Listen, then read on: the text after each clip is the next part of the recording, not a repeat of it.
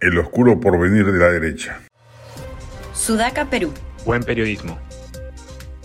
Por más que no lo quiera, el profundo desprestigio que embarga la gestión de Dina Boluarte y del Congreso, identificados ambos con la derecha, mermará las posibilidades de este sector, sumado al centro, en los próximos comicios electorales.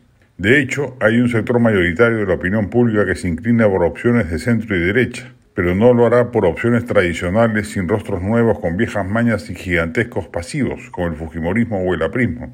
No ha habido una renovación liberal del centro y la derecha peruanas, única opción de modernidad en estos lares ideológicos. Por el contrario, hay una tendencia creciente hacia el mercantilismo económico, el autoritarismo político y el conservadurismo social. Con ese rostro ideológico tirará por la borda la masa crítica favorable de la ciudadanía que todas las encuestas reflejan.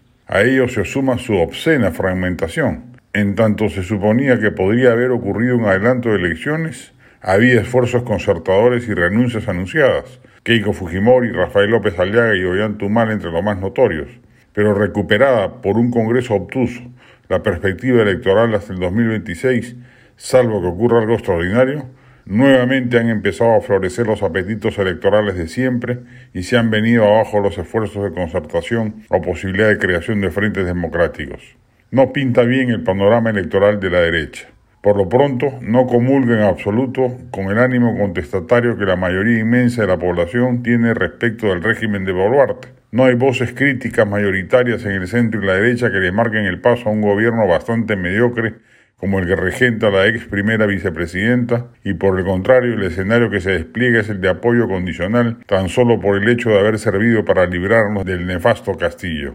Todo parece indicar que lo mejor que le puede pasar al país es que Dina Boluarte dure hasta el 2026, pero debe haber oposición reci vigilante, no solo de un sector del espectro ideológico, que por ende será el único que cosechará eventualmente de ello, sin caer en la irresponsabilidad demagógica de la izquierda, el centro y la derecha deben marcar la correcta distancia de un gobierno que muestra severas falencias de ausencia de perspectiva.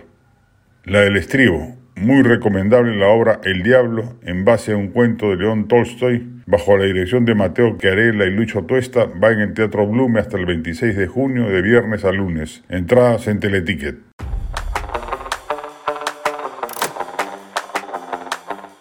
Este podcast llegó gracias a AFE operador logístico líder en el mercado peruano que brinda servicios de almacenaje, transporte de carga, courier y cómics.